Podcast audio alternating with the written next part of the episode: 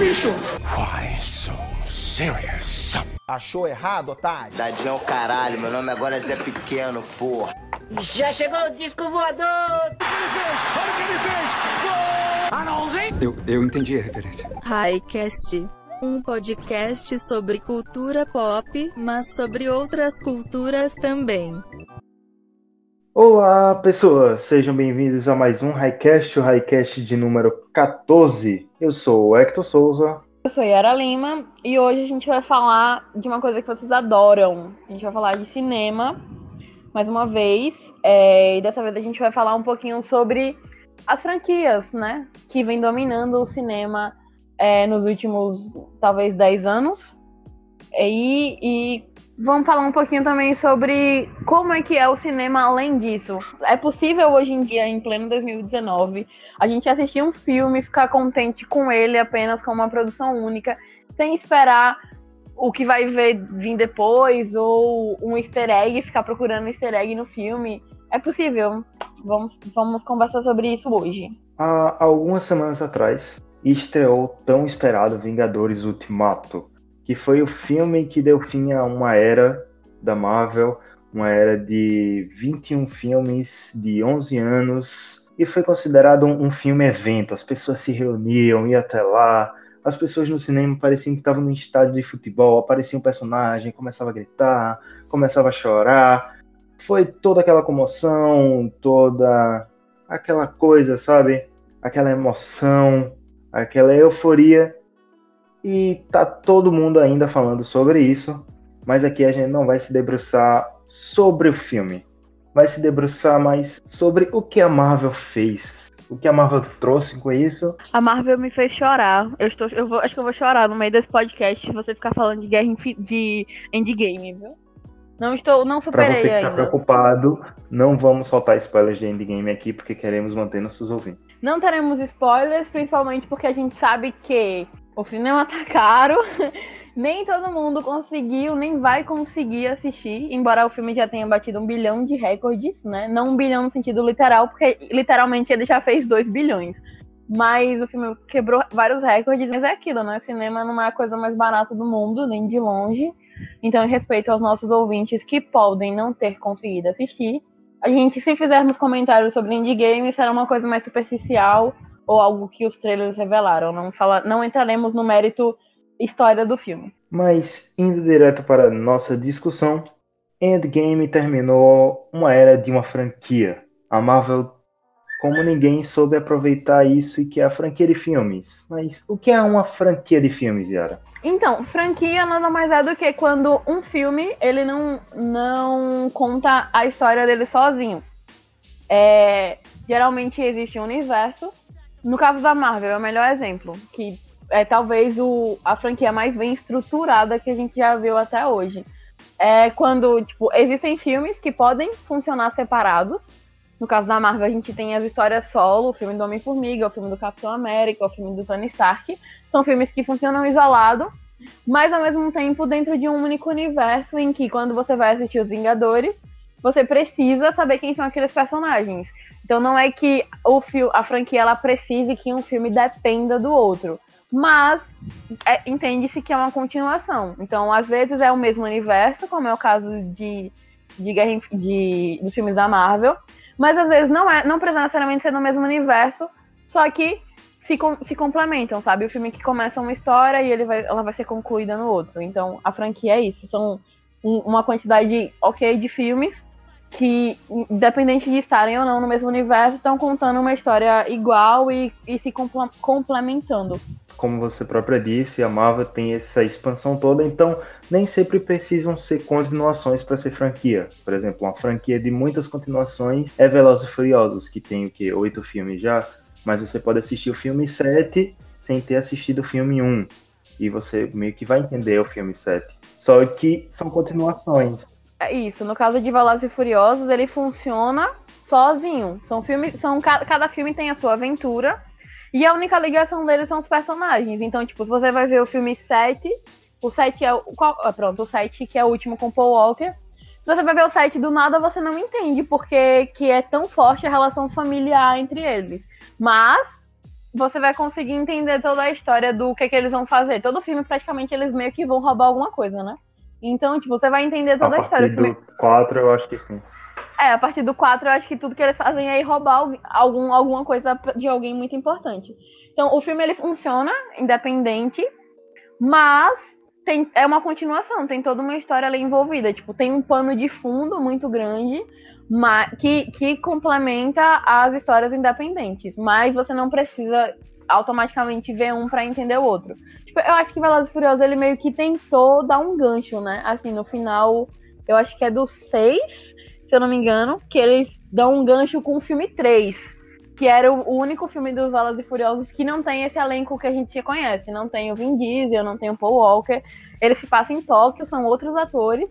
E, tipo, até então, a gente nunca tinha entendido qual foi a onda daquele filme. Embora ele seja da franquia o meu favorito, é, ele é completamente isolado. E aí eu acho que foi no final do sexto filme, se eu não me engano, que ele, o sétimo é o que o Paul Walker morre, né? Então foi seis que eles criam uma ligação, assim, sabe Deus de onde, que o personagem que aparece no final do 6 era parente do personagem que morreu no filme 3.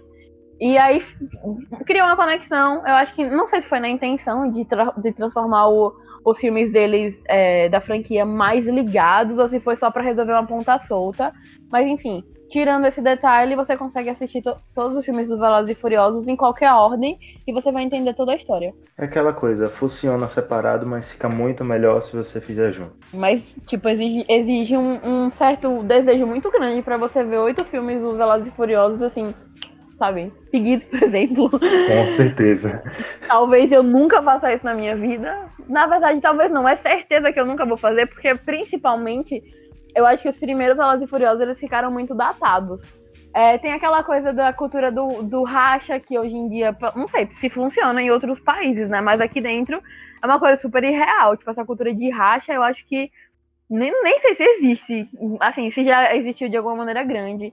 É, então, já, já acho um pouco chato por isso. Aí tem uma sexualização absurda em cima dos personagens, sabe? Tipo, então, assim, para mim, os primeiros Velozes e Furiosos, eles morreram já. Ficam lá atrás. Tem umas cenas de ação que eu acho legais, as cenas de, dos carros. Eu sempre achei muito, muito bacana, eu adorava, sempre gostei muito de, dessa ideia de, de corrida de carro, eu achava genial. Mas hoje em dia não, não desce, sabe? Tipo, hoje em dia eu conseguiria ver os últimos, porque tem aquela produção maior, as cenas. De... Velho, no último filme, o cara literalmente gira um torpedo, tá ligado? Tipo, no meio da neve. Eu acho que eu só fui ver o filme por causa daquilo. Aquela cena, quando eu vi aquela cena no trailer, eu fiquei, mano, não. Eu preciso ver esse filme. Sabe, então eles agarraram um absurdo e levaram isso um nível duro de matar com um cara lá acertando o carro no helicóptero. Agora eu vou falar para vocês as 10 franquias que deram mais lucro para os cinemas. Só a observação que esse levantamento vem de 2018, ou seja, Vingadores Ultimato e os filmes que foram produzidos no segundo semestre de 2018 ainda não estão nessa conta. Em décimo lugar, temos Piratas do Caribe, que tem um lucro de 4 milhões 505 milhões 13 mil e 91 reais. É muito dinheiro. Em nono lugar, vem a franquia de filmes do Batman. Então isso leva em conta tanto a primeira trilogia lá de Tim Burton, do George Clooney, como essa nova trilogia do Batman, que levou o lucro de 4 milhões 572 milhões 197 reais. Em oitavo lugar vem outro super-herói, vem a franquia do Homem-Aranha, que leva as três franquias do Homem-Aranha juntas, leva o de Top Maguire, leva o de Andrew Garfield e também já conta com Homem-Aranha de Volta ao Ar, que teve um lucro de 4 bilhões 858 milhões 770 mil e 389 reais. Em sétimo lugar vem a franquia dos X-Men, a franquia que deu start aos filmes de super-herói, com um lucro de 5 bilhões 16 milhões 911 mil 347 reais. Em sexto lugar Vem a franquia que a gente estava falando, Velozes e Furiosos, com um lucro de 5 bilhões 139 milhões 434 mil e 105 reais. Em quinto lugar, vem a franquia da Terra-média, do Senhor dos Anéis, que conta com a trilogia do Senhor dos Anéis E a trilogia do Hobbit tem um lucro de 5 bilhões 895 milhões 804 mil e 182 reais. Em quarto lugar vem talvez a franquia mais antiga dessa lista, que é a franquia de, de filmes de 007, com lucro de 7 bilhões 77 milhões 929 mil 291 reais. E chegamos no nosso pódio, em terceiro lugar, o universo de Harry Potter, tendo os oito filmes de Harry Potter mais Animais Fantásticos, que tem um lucro de 8 bilhões 532 milhões 684 mil 345 reais. E segundo lugar, tem a franquia de Star Wars, que leva tanto da primeira que leva tanto da primeira trilogia até o filme de Han Solo, com lucro de 8 bilhões 926 milhões 789 mil e 927 reais. E em primeiro lugar, claro, o universo cinematográfico da Marvel, tendo seus 21 filmes, na verdade 20 filmes, porque Capitã Marvel também não entra nessa conta.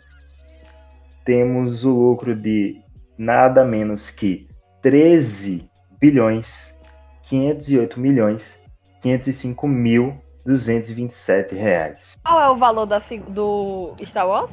Star Wars está na casa dos 8 bilhões, ou seja, o universo cinematográfico da Marvel tem uma diferença aí de 5 bilhões a mais. Então, mas veja, o universo da Marvel ele tem uma diferença de 5 bilhões a mais, mas ele tem cerca de 10 filmes a mais se você contar todos os Guerra nas Estrelas junto com as prequels. Então, tipo, Apesar sim, de, sim, de, Guerra, Guerra nas Estrelas estar em segundo lugar, ele é meio que uma máquina de fazer dinheiro, sabe? Tipo, o filme, ele, é, ele conseguiu ficar a franquia em segundo lugar nas mais vendidas, com metade dos filmes da primeira mais vendida. Tipo, se, se Guerra nas Estrelas tivesse feito a mesma quantidade de filme, todos, vai, acho que todos os filmes de Guerra nas Estrelas batem bilhões, tá ligado? Todos. Tipo, se eles tivessem feito mais 10 filmes, eles tipo, passariam da, da franquia Marvel assim fácil, eu acho. O primeiro filme dessa nova trilogia, Star Wars O Despertar da Força, tá em quarto lugar na maior bilheteria de todos os tempos. Esse tá em quarto lugar. No momento, tipo, no momento dessa gravação, é, Vingadores Endgame entrou em, no segundo lugar. Segundo, isso. Passando Titanic, né? Que tava na lista. Pô, Titanic. Endgame agora só tá perdendo pra Avatar. No quesito maior bilheteria, né? E é questão de tempo pra, pra passar Sim. e chegar em primeiro lugar. Inclusive, Avatar ficou em primeiro lugar por questão de tempo. Se eu não me engano, o filme ficou em cartaz por cinco meses. Foi alguma coisa assim, se eu não, se eu não Sim, estiver enganada. Foi cinco meses, se em eu não me engano. Mundo foi em todo mundo, tipo, cinco meses, sabe? Uma coisa irreal. É, Guerra Infinita, meu Deus do céu. Endgame, Ultimato, Vingadores Ultimato, tá no. Estreou tem duas semanas. Duas, tá na terceira semana de estreia e o filme já tá é, em segundo lugar. Tipo, imagine o que esse filme não ia fazer é, se Avatar tivesse ficado, sei lá, um mês em cartaz, o tempo comum, né? Um mês, um mês e meio que um filme dura no cinema eu coloco outra problemática aqui. Entre as 10 maiores bilheterias de todos os tempos, sete filmes são da Disney, sendo desses sete, seis são da franquia do universo cinematográfico da Marvel. A gente tem que observar bem o que é que, como isso está sendo impulsionado e está monopolizando esse mercado.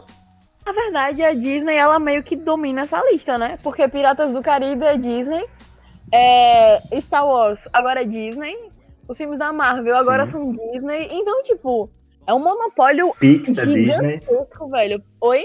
Pixar também é, conta como Disney. Pixar, pronto, também. E é? é? Ah, é verdade, verdade. É da, Pixar é da lanterninha que pula, né? É verdade. Eu isso. confundi aqui com o do Monstros S.A., que é Universal, não é isso? Não, Monstros S.A. é Disney. É Pixar. Disney, Virgem Maria. Então, tipo, é... todos os filmes, velho, que a gente consegue pensar assim. Você que tá ouvindo agora, Veja aí, eu te dou 10 segundos, assim, rapidinho, para você pensar em um filme grande que você viu no cinema nos últimos tempos e ele não tinha o dedinho da Disney. Esse que você tá pensando é Disney. É Disney. Esse também. Esse também é. Esse daí hum. é Disney também. Tá, ok, ok. Vá. Conseguiu. Achou um, beleza. Se você não achou, azar o seu. Eu, é tipo, eu, eu penso assim, é, eu sou apaixonada por cinema. Acho que já é meio óbvio, né? É, estamos no episódio 14 do Highcast. Acho que é meio difícil não ter percebido ainda que eu amo cinema. Mas é uma das coisas mais inacessíveis que a gente tem hoje em dia, sabe? Eu lembro que, sei lá, em 2012, 2013, quando eu queria fazer algum programa assim com, com os meus amigos e a gente tava sem muita grana, a primeira opção era cinema, porque era uma coisa barata, sabe? Você ia no cinema, tipo, se você não fosse consumir, obviamente, as coisas do, do da loja do cinema, você, as comidas que vem de lá, né? Pipoca e tal, você conseguia super assistir um filme com, com, uma, com 10 reais, sabe? Você viu o filme. É, eu não eu acho que na época o 3D ainda não era uma coisa assim tão em todos os filmes sem 3D. Mas era uma coisa muito mais barata. Eu lembro que o primeiro filme que eu vi no cinema foi é um filme com Jack Chan, que ele cuida de umas crianças. Eu acho que.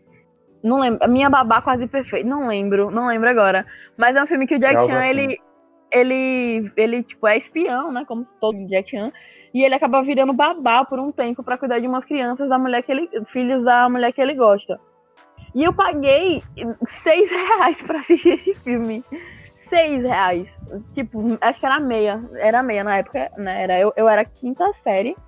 Foi o primeiro filme que eu vi no cinema e eu gastei 6 reais. Eu fui assistir Guerra Infinita. É, meu pai do céu, uma hora sai certo. Eu fui assistir Endgame. eu fui assistir Endgame e eu paguei. É, foi. Qual é a metade de 36? 18, né? Por aí, 18, 18. Então eu paguei 18 reais na meia, sabe? 18 reais. Só isso. E o filme são 3 horas. Então, tipo, tem aquela ideia de você consumir alguma coisa enquanto assiste, né? É, então, três horas de filme, mais alguma coisa para beber, mais passagens. Vai você gastar pelo menos 30 reais pra ver um filme no cinema, sabe? Se você colocar o valor dos shows que acontecem aqui em Aracaju, por exemplo, é, ou shows mais independentes, onde quer que você esteja ouvindo esse podcast, com, com essa grana que você assiste o filme, você tem uma experiência super legal com um show, por exemplo, sabe? Que é uma coisa que dura mais tempo, que você tá com mais pessoas. Então, cinema é uma coisa muito inacessível. Eu perdi totalmente a minha linha de raciocínio, eu não lembro mais porque eu comecei a falar do preço do cinema. Você começou a falar por causa do monopólio da Disney, e aí eu quero dar um adentro que eu disse que eram seis filmes entre os dez, mas agora são oito. Porque Avatar e Titanic são da Fox. Uhum, e a Fox é, agora. Tem... Meu Deus, velho! É, quais são os filmes que não estão na lista da Disney? É Jurassic World, de 2015, que é da Universal, e Velozes e Furiosos 7, que também é da Universal, é, que foi o último filme de Paul Walker. Senhor dos Anéis é de. de onde? New Line Cinema. Ah, não, Senhor dos Anéis é daquele Metro, Gold, Metro Golden Mayer, não é não? Que tem o leãozinho quando abre, quando começa o filme. Isso, é porque agora mudou, ela não existe mais. Eu acho que o lance das franquias é. A, assim, a fórmula das franquias ela se torna mais inteligente quando ela consegue é, definir público. Por exemplo, eu lembro de uns quatro anos atrás, o auge, tava, acho que estava no auge dessas franquias de filmes adolescentes, que tinha é, Jogos Vorazes, Maze Runner, é, aquele outro que super parece Jogos Vorazes, meu Deus, qual é o nome? Que é, nem terminaram, Divergentes, eu acho que é Divergente. Que nem chegou aí pro cinema é, o último filme. Terminou, só que foi pra TV. Não foi pra TV. Não, não foi pro cinema, no caso. Ele foi, ele foi, foi produzido completo e não foi lançado no cinema. É, são filme, foram filmes que movimentaram muito o cinema e, tipo, trouxe um público novo, porque é, eram filmes de, de livros já relativamente famosinhos, é, Jogos Vorazes, por exemplo, o, por exemplo, os livros eles já eram, já tinham um certo nome nesse meio. Maze Runner eu acho que também já tinha um certo nome assim na comunidade de livros. E aí eles começaram a trazer esse filme, esses filmes para o cinema. É, todos são trilogias, exceto os Jogos Vorazes, porque eles dividiram o último livro em dois filmes, é, que inclusive, né, deveria ter feito três filmes só. Mas foi uma maneira. Foi. É, dinheiro, né? Todo mundo sabe por quê. Mesmo motivo que dividiram Harry Potter dinheiro. Mas, Mas assim. Harry ainda tinha sentido. Não, velho. Tipo, eles podiam ter feito um filme só. Porque o primeiro filme ele é muito sem muita história, tipo, é uma enrolação, aí Harry e Hermione naquela cabana por, sei lá, 30 minutos de filme. É, eu acho que, tipo, Eles dividiram o último filme por grana, óbvio. É, assim como, como é, Jogos Vorazes. O, juntando os quatro filmes da franquia de Jogos Vorazes, eles arrecadaram quase 3 bilhões, sabe? 3 bilhões em filmes que não são tão grandes. Tipo, não é aquele filme de renome que você vai ter um orçamento milionário, sabe? Não é isso tudo. É, Jogos Vorazes, o primeiro mesmo, eu acho que ele mal tem efeito especial, pô. Tipo, é, é uma coisa mais mais, assim, mais simples, né? Se você for comparar com, com os filmes franquias atuais. Então eu acho que eles é, conseguiram, conseguem, na verdade, os estúdios conseguem manter as franquias sempre em alta, porque eles estão sempre se reinventando de alguma maneira e pegando um público completamente diferente. Então, em 2014, 15, você via esse cinema mais adolescente dominando, sabe, as salas, porque era Jogos Vorazes, como eu falei, Maze Runner, tem, tem mais uns outros aí que eu não vou lembrar agora. É, teve aquele lance de Percy Jackson que eles tentaram, não deu certo porque os filmes realmente são muito ruins. E aí acabaram aceitando a ideia de fazer uma série que tá em produção tem uns 100 anos e ninguém nunca ouviu falar. Mas eu acho que não é isso. Sair, tipo, nem vai sair, mas quem, né, quem liga. Apesar de que é, os fãs de Percy Jackson é uma franquia, na real, é uma franquia literária muito grande. Tem muitos livros e tem muitos fãs. Eu lembro que tinha uma época que era impossível você andar pelos colégios de Aracaju e você não ver pelo menos uma pessoa com um livrinho do Rick Riordan. E era, você falou de Jogos Vorazes e todas essas franquias que foram inspiradas em livros. E assim, no cinema sempre foi muito normal ver adaptações, como a Marvel faz, porque os filmes da Marvel nada mais são do que adaptações de quadrinhos. Só que tem uma coisa que tem acontecido na última década, que é algo que está tomando conta de Hollywood, que é o retorno de antigas franquias. Por exemplo, Toy Story tinha tido um desfecho no 2, aí depois de muitos anos fizeram 3, agora vai ter o 4. Planeta dos Macacos foi um pouco anterior, mas também voltou recentemente. Teve O Senhor dos Anéis, que já é desse século, fez um sucesso muito grande, todo mundo ficou feliz com isso. Ninguém sabe porquê, mas eles tiveram que reviver essa franquia com o Hobbit, para falhar miseravelmente. Teve Harry Potter, que agora estão voltando com esse universo do, dos animais estranhos e onde vivem. Fantásticos. Isso. Dos animais fantásticos e onde vivem. E claro, tem as duas franquias que eu acho que estão fazendo mais sucesso desde o seu retorno. Uma já está ficando um pouco saturada, que é Star Wars, que a própria Disney entendeu isso e disse que depois de Star Wars 9 vai parar um pouco deixar ele de stand-by, porque Han Solo foi um verdadeiro fracasso. E também tem outra que já está dando um, um, pouco mais certo, que é Jurassic World, que resgatou lá de Jurassic Park. E ninguém sabe muito bem, eles disseram que ia ser um reboot, depois um remake, só que é algo que é contínuo, porque eles fazem várias referências à trilogia antiga, principalmente ao primeiro filme. Então a gente se pergunta o que é que está acontecendo com Hollywood que está vivendo de reboot, remake, barra continuação e adaptações. Não se vê outra coisa além disso. Então, olha, eu acho que um ponto, um ponto muito importante é a gente falar primeiro essa onda da nostalgia, que eu particularmente acho um pouco problemático. Eu acho que fica cansativo cinema. Eu não me lembro, assim, ok, vou postar aqui Nós. Eu fui a última vez que eu fui no cinema e eu vi um filme que não era uma franquia, uma continuação, foi quando eu assisti Nós. Mas, no geral, parece que todos os filmes que eu assisto hoje é uma continuação, sabe? Todos. Ou uma continuação ou um remake.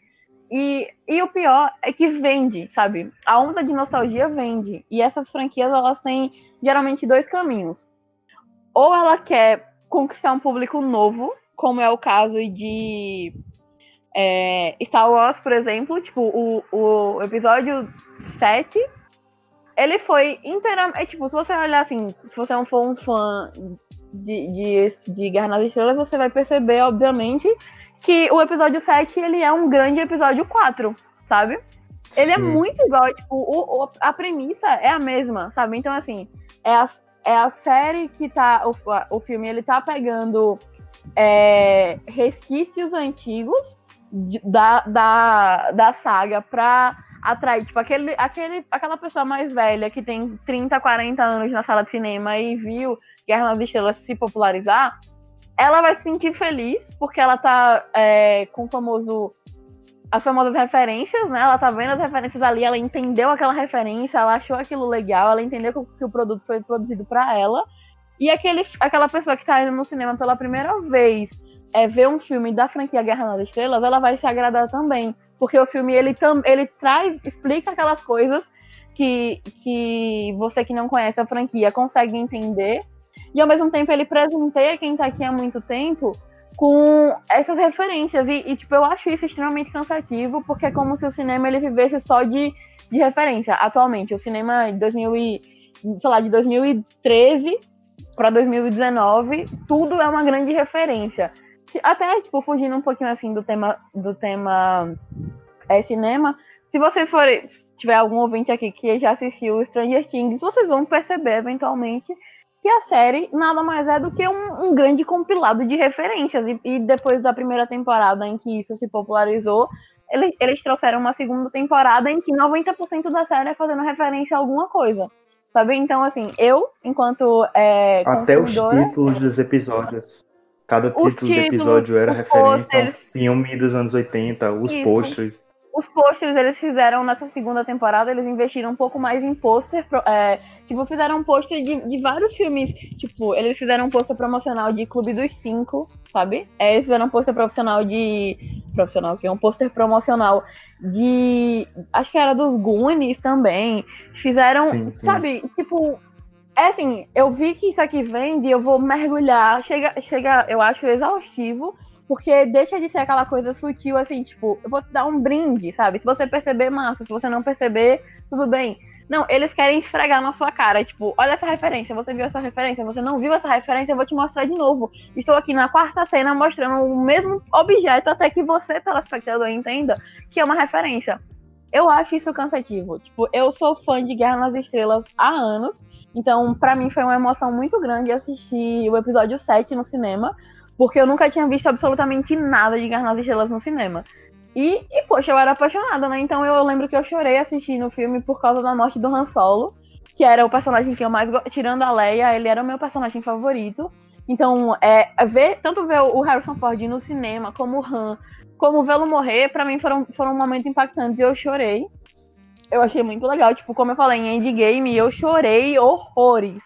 Eu vi o filme duas vezes no cinema, é o auge da burguesia, né? Eu vi o filme duas vezes, porque eu tinha que escrever a crítica desse filme e eu não conseguia escrever porque eu não prestei atenção em todas as coisas que aconteciam, porque eu tava consumindo tudo que a Marvel me dava e eu chorava, eu chorava com o que acontecia com o personagem X, eu chorava com o personagem tal, sabe? Eu não tava assistindo o filme mesmo, eu não tava analisando nada, eu não prestei atenção na minha trilha sonora para você ter uma, vocês terem uma noção. Então, tipo, eu acho é, chato porque, assim, se o cinema ele tivesse produ é, produzindo essa, essa, essa onda de nostalgia, mas ele tivesse me dando outras coisas, tudo bem, sabe? É aquela coisa, gosto, cada um vai assistir o que quer. O problema é que parece que o cinema ele só quer fazer isso. Eu não aguento mais ver um filme que era maravilhoso. Daqui, olha, daqui a pouco, podem anotar aí no, no calendáriozinho de vocês. Daqui a pouco vão anunciar um, um reboot de Matrix, sabe? Já já eles anunciam um reboot de Matrix, não duvido nada. Aproveita que o Keanu Reeves ainda tá vivo e bota ele como um personagem, repare. Ele vai entrar como personagem que dá. É, como Morfeu. Pílula. É, que vai isso, dar a pílula. Pronto. pronto, vai ser. Per perfeito, vai, e a galera vai dizer, uh, referência. Se tomar a pílula azul, fim da história. Vai acordar em sua cama e acreditar no que você quiser. Se tomar a pílula vermelha, fica no País das Maravilhas. E eu vou mostrar até onde vai a toca do coelho.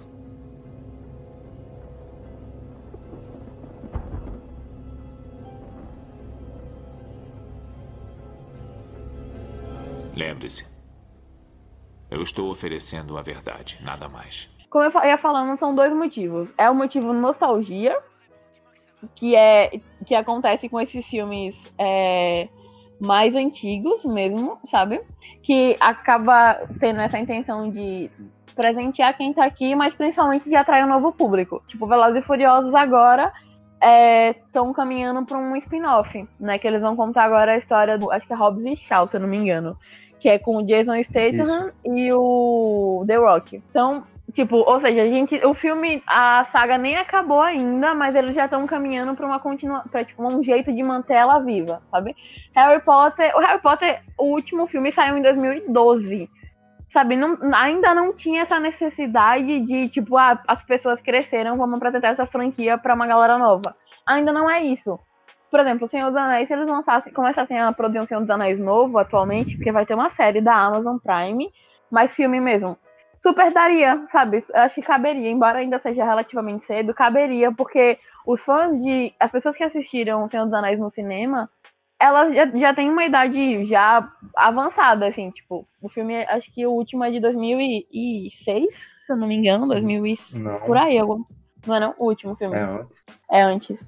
Tipo, o Senhor dos Anéis, não falando do Hobbit, só do Senhor dos Anéis. Então, você pode usar, a gente tá em 2019, quase 2020, então... 2003. 2003, veja, dá quanto tempo? O retorno, 13 anos. o retorno do rei é 2003. Então, tem 16 anos que acabou a franquia Senhor dos Anéis. 16. Uma nova geração já surgiu, sabe? Então, você vai, vai lá e bora fazer um filme novo. Tipo, ok, tem fã, os fãs mais velhos não precisam assistir, mas você já tem fã novo. Aí, Harry Potter foi de 2012. Em 2016, a gente já, já tava 16, foi 17. Já tinha é, Animais Fantásticos na tela. Tipo, fãs de Harry Potter nem envelheceram ainda e a gente já tá vendo essa franquia no cinema. Pra mim também, Mas Harry enquanto Potter a gente sabe que é por outros motivos que J.K. Rowling tá perdendo muita é, credibilidade por esses motivos, né? Então, mas porque é uma coisa mal feita, sabe? E, tipo, agora ela não tem nem como dizer que ela não tem nada a ver, que ela tá avidamente envolvida ali. Infelizmente, produzindo roteiros, que pra mim a J.K. no roteiro tem até. Ó, enfim, não é, não é a pauta. É, eu Mas, não fui amiga, assistir. Você sabe que quando ela estava começando a escrever Harry Potter, ela já tinha pensado em tudo isso, só que ela passou 20 anos escondendo esse segredo. Claro, claro, sem, sem dúvida, pô. É, eu não fui assistir o último filme da franquia de Animais Fantásticos por motivos de, né, tem um ator lá que eu não, não concordo com ele na franquia, eu não me senti bem de ir lá assistir. E, sinceramente, pra mim, essa franquia é uma bomba. Mas, enfim, é, eles estão, de alguma maneira, conseguindo ou tentando. O, o caso de Animais Fantásticos, eles foram pelo caminho errado pra mim, porque estão indo contra a- o movimento atual, sabe? Tipo, eles estão colocando. Vai bota um ator que tá envolvido numa confusão que. Tipo, esse, o boicote que as pessoas fizeram, eles tiver, teve efeito, sabe? O, a- tanto que a bilheteria do segundo filme ela foi muito baixa se você comparar com o primeiro.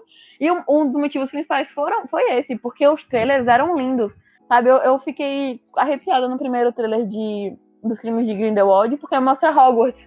E eu não via Hogwarts desde 2012, né? Que, que, que quando eu assisti o último filme do, da franquia Harry Potter. Então, eu acho que eles usam essas duas alternativas. É, uma é, resgat- é apresentar a franquia para o fã novo, e a segunda é, é pagar nostalgia para o fã que, que ainda não envelheceu tanto. Que é o caso de, tipo, Harry ó, Star Wars é de. Começou em 77.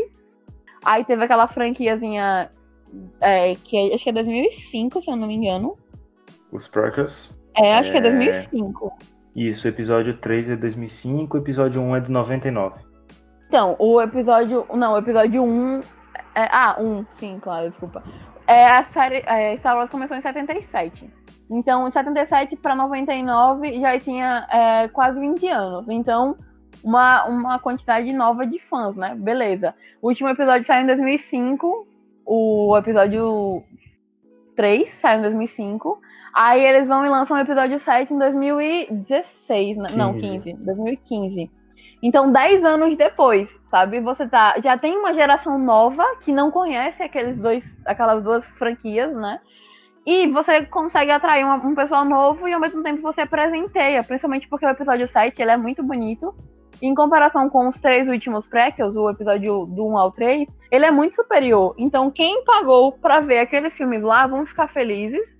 E quem tá chegando agora também vai ficar feliz, porque tá gostando daquilo. Quem não vai ficar feliz é o fã de 77. Mas o fã de 77, ele não tem mais tanto, tanta disposição pra pagar o cinema. A bilheteria é essa nova agora, essa galera que tá chegando. Então, você entende, Guerra nas Estrelas faz sentido pra mim. É, Jurassic World faz sentido pra mim, embora eu não seja a maior fã da franquia. Eu amo, eu sou apaixonada por Jurassic Park, eu cresci vendo esses dinossauros. E ver no cinema pra mim também foi primoroso. Mas é uma coisa de muito tempo. Você consegue entender é, que funciona. Mas você pega um filme tipo Harry Potter não me desce, sabe? O fato de, de que os fãs do último filme ainda têm idade mais do que suficiente para ter tempo para assistir o outro. Então, de 2012 para 2016, quatro anos, cinco anos, não é nem tempo para você dizer que tá com saudade, sabe? Se eles seguirem essa mesma onda, daqui a mais uns dois anos, Jogos Horáveis de novo. Se for seguir a mesma vibe. Teve duas franquias que conseguiram voltar, mas essas voltaram de um jeito diferente que eu achei muito inteligente. Eu vou para uma que voltou no, nos moldes mais comuns, não mudou tanta coisa, que foi Star Trek, que tem seis séries de TVs e 13 longas-metragens desde 66. Então, a, essa franquia que beira o cinema e a TV, tá sempre lá pelos dois, tem um universo expandido muito grande e tá sempre indo e voltando, então, quem é fã de Star Trek não sente tanto, sabe? Essa coisa de fiquei muito tempo sem, agora vai voltar, vai ser tudo novo, como é que vai ser? Eu acho que talvez o que tenha mais dado esse impulso de todo mundo estar tá falando sobre isso foi o primeiro filme dessa nova franquia que trazia um novo ator fazendo Spock e tudo mais, mas eles fizeram muito bem isso. E assim tem a nova série também na Netflix que é só elogios, principalmente para quem é fã da série, mas eu acho que tem outra franquia que conseguiu fazer esse retorno de uma forma muito mais primorosa que qualquer outro que a gente já citou aqui. E eu tô falando da franquia de Rock Balboa. O último filme, eu não lembro agora qual foi, se foi Rock 6 ou se foi 7, terminou lá em Acho 2000. que é 7. Isso, Rock 7, terminou lá em 2006.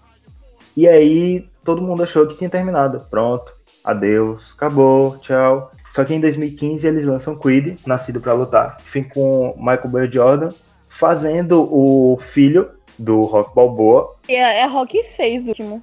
O último. Pronto, Rock 6. É, aqui, aqui, aqui não tem. Pelo menos não tá aparecendo um, um Rock 7, não. Só vai até o 6. Tá bem, erro meu. Então, Rock 6 terminou em 2006. E aí todo mundo achou, ah, mais um filme chato de luta, aquele clichê, vai perder e depois ganhar. E aí cansou também essa nova leva de fãs, porque todo mundo achou que ia ter que assistir os seis filmes de Rock Balboa aí. Venhamos e convenhamos. E Demorei- venhamos e convenhamos. Não demorei são seis que são bons. É, exato. Eu demorei pra assistir Creed, porque eu achei de fato que eu tinha que assistir os seis rocks. E, tipo, eu sou apaixonada por filme de luta, mas assim, calma, sabe? Eu não vou assistir seis filmes do Stallone fazendo a mesma coisa, vamos devagar. Então eu demorei muito pra assistir o Creed, eu só vim ver o Creed mesmo quando tava já pra sair o 2. E pra mim foi um, um impacto absurdo, sabe? Do quão o filme é maravilhoso. E você não precisa assistir os seis pra entender esse filme, sabe? É uma nova história, é aquilo. Se você assistir os outros seis, você vai entender muito mais do universo da construção daquele personagem do Stallone que tá ali treinando o personagem do, do B. Jordan. Só que se você não, não sabe de toda essa construção, não vai fazer tanta falta para essa história, porque o tema central dessa história é um novo personagem. É só uma Exato. nova história dentro daquele universo. E, tipo, se você é o fã que viu todos os rock e tal, você vai entender uma sutileza. Tipo, o diretor, ele dá uma. Ele premia esse fã com umas sutilezas, assim, tipo, um comentário que só quem assistiu o rock. Tipo, tem uma, uma brincadeira que eles fazem que é alguma coisa a ver com perseguir uma galinha. Que, que é, tipo, uma coisa. Uma, uma coisa que quem assistiu rock entende de cara. Quem não assistiu rock acha engraçado a cena. Então, tipo, é, quem dirigiu, inclusive, os dois filmes do o Creed 1 e o Creed 2 é o, o Não, o primeiro filme é o, o Ryan Coogler, que inclusive foi diretor de Pantera Negra. E o segundo é o Steven Maravilhoso. é maravilhoso. Nossa, a direção desse homem eu sou apaixonada. E o segundo diretor é o Steven Caple Jr., que ele não tem, tipo, filmes muito grandes. É, a não ser, tipo, acho que é The Land, um dos filmes mais famosinhos dele, mas não é, não é nenhum nome grande. E o, o, o Ryan Coogler também não era um nome grande quando ele dirigiu, principalmente porque Pantera Negra veio depois de Creed. Então, tipo, se você é, é fã antigo, você fica feliz com, a- com o que você tá vendo, porque é uma franquia, é tipo um filme muito bom. É, quando ele vai falar de luta, ele fala mesmo. E, e, tipo, acho que pra mim o diferencial de Creed, principalmente do primeiro, é a maneira de filmar. É, Eles, eles fazem uma imersão de, tipo, é como se ele, ele, filma dentro da luta, sabe? Então você vê, você sente que você tá participando. Então eu acho que. Se você for assistir em 3D, você sente o em golpe. 3D você apanha. é. Será- Será que se eu fosse assistir Creed em 3D eu sentiria o cheiro do Michael B. Jordan? Eu queria fazer o teste. Já que é assim, né? 3D é 3D e não vai me deixar topar nesse homem, não é 3D pra mim. Mas, então, é, é um, o Creed, pra mim, eu acho que nessa- nesses exemplos é o melhor. E a bilheteria dele também concorda comigo. Eu assisti os dois, inclusive eu assisti o Creed 2 tem dois dias. E eu achei, velho, é- o filme é muito bom, de fato, ele é muito bom.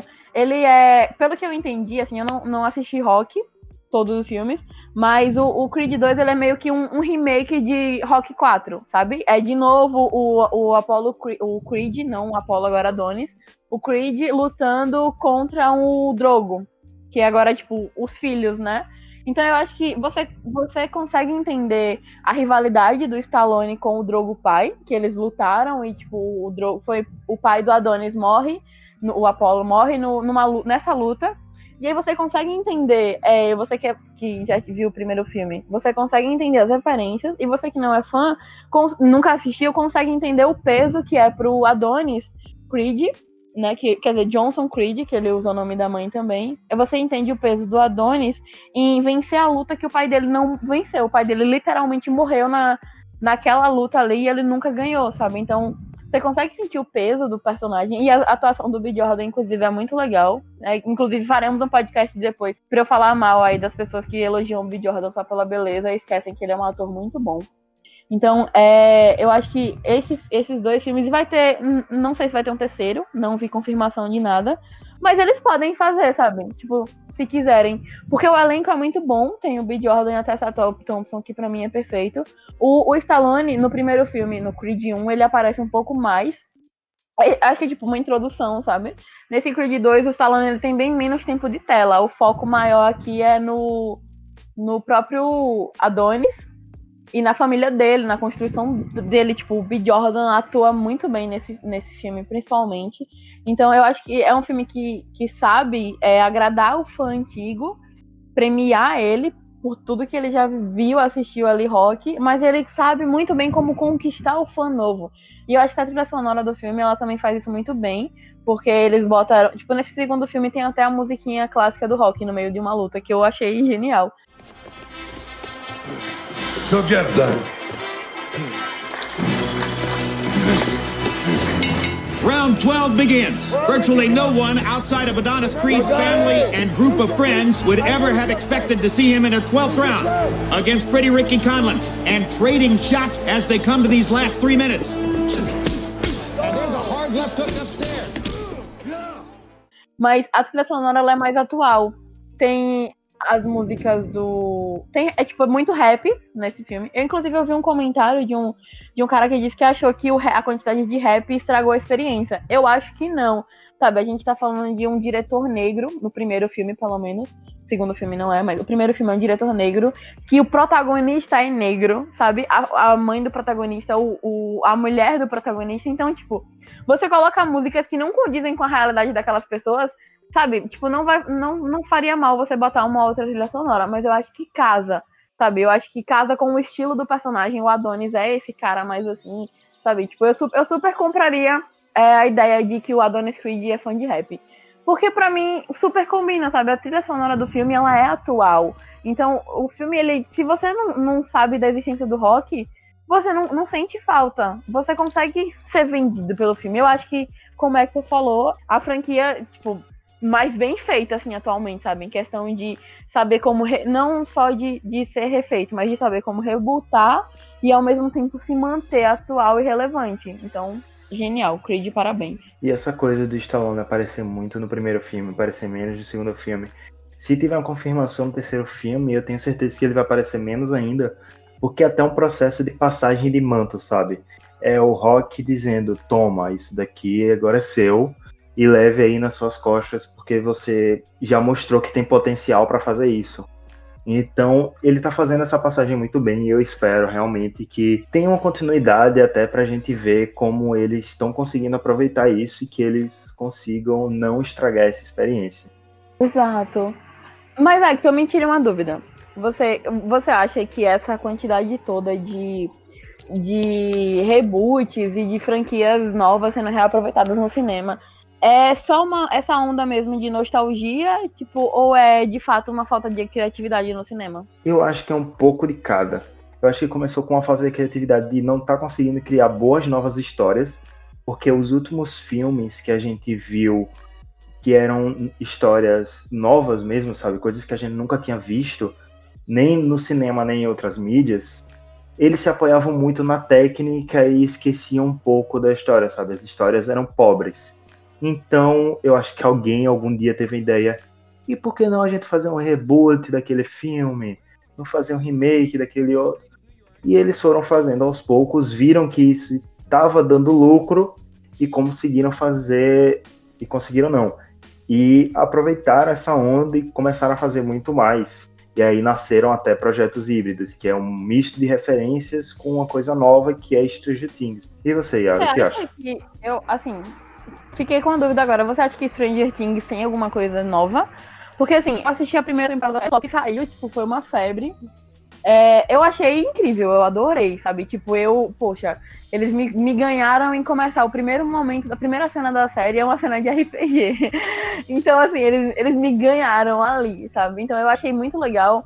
Mas eu acho que, assim, no caso, usando só o caso de Stranger Things, eu acho que eles se perderam nisso. Tipo, a primeira temporada, ela, dá, ela te dá umas premiadas. Eles fazem umas referências aqui no, no, na roupa, eles botam um bonequinho em cena, eles botam uma trilha sonora, sabe? Eu acho ok. Só que isso se popularizou num grau que quando saiu a segunda temporada, a série só tem isso, sabe? Pra mim, eu achei a segunda temporada um inferno de assistir, porque eles queriam o tempo todo. Olha essa referência aqui, você pegou? Você não pegou? Eu vou te mostrar de novo. Você está vendo que isso aqui é uma referência? Sabe, eu acho que parte eu acho um saco os fãs que não conseguem contemplar a obra enquanto um produto individual mas é parte também do, para mim, é uma preguiça dos produtores da série, sabe? De tipo, a partir do momento em que você faz uma, você faz uma linha de di diálogo muito bacana e a pessoa só presta atenção que aquela roupa X é uma referência a não sei o quê, você meio que dá uma desmerecida naquele trabalho. Então foi como se os produtores tivessem dito assim, ah, não é referência que vocês querem. Vou dar isso, mas eu também só vou dar isso. Então eu, eu não tenho mais paciência. Pro caso do Stranger Things, pra mim, eu simplesmente não me desse mais. Se, quando sair a terceira temporada, eu provavelmente irei assistir porque, né, eu já comecei. Se eu tiver tempo livre, vou, vou dar essa chance. Mas eu acho que dentro do cinema, isso, para mim, se torna uma coisa preguiçosa. Porque é como se não existisse Sim. mais uma história nova. Parece que, assim, o universo do, do cinematográfico agora ele se divide em filmes no início do ano, em que você só vai ter aquela, aquela é, season, season awards, né? Tipo, a, a parte da, da premiação, temporada de premiação, em que você vai ver um monte de filme, ok, le realmente legal, sabe? Umas coisas é, mais diferentes, e depois daquilo você só vai ter reboot, reboot, reboot, reboot, continuação, continuação, continuação, continuação. E até isso eu acho chato, porque do jeito que eu falei agora, tá, assim, vocês podem interpretar que eu tô dizendo que é, eu prefiro o filme alternativo do que um blockbuster. Não. Sou apaixonadíssima por um blockbuster. Adoro ir no cinema e ver um monte de explosão, um monte de, de briga. Adoro. Mas eu acho cansativo. Por exemplo, na temporada de premiações eu assisti A Favorita, que é o filme do Yorgos Lanthimos. Eu achei incrível, sabe? Pra mim é o filme mais fraco dele, mas ainda assim é uma história legal, sabe? É uma coisa que, que eu assisti o filme e foi uma sensação legal porque eu comecei a ver o filme o filme terminou e eu não precisei ir, fazer nada, sabe? Eu assisti o filme e achei legal, o filme acabou e pronto. Tipo, eu dei uma lida em alguns textos, algumas críticas. É, eu não lembro, acho que eu não cheguei a escrever sobre o filme, mas. Tipo, eu acabei, ficou ok. Não teve aquela sensação de, ah, eu vou esperar um ano agora para sair um outro episódio. Tipo, por exemplo, Guerra Infinita, quando eu terminei de ver, quando todo mundo terminou de ver, a gente não sabia o final da história. A gente teve que esperar um ano para eles lançarem o Ultimato e aí saber o final. Então eu acho que eu tenho ficado um pouco cansada de não conseguir contemplar uma obra audiovisual e quando ela terminar, acabar para mim também. Eu tenho que. São duas coisas que eu detesto. Eu tenho que esperar um ano para assistir a continuação de um filme e saber o que vai acontecer. Poxa, não é uma série, é um filme. Ou eu ter que abrir a internet e ter 50 vídeos explicando o final de alguma coisa, sabe?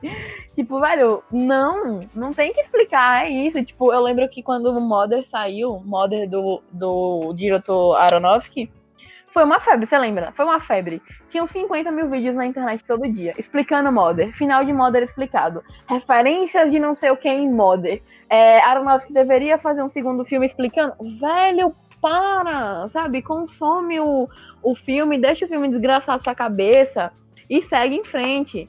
Tipo, um, um, último exemplo que eu vou dar aqui nesse tema é quando eu assisti nessa temporada de premiação também, foi You. Peraí. É, você nunca esteve realmente aqui. Eu não vou me arriscar a falar isso em inglês. Você nunca esteve realmente aqui.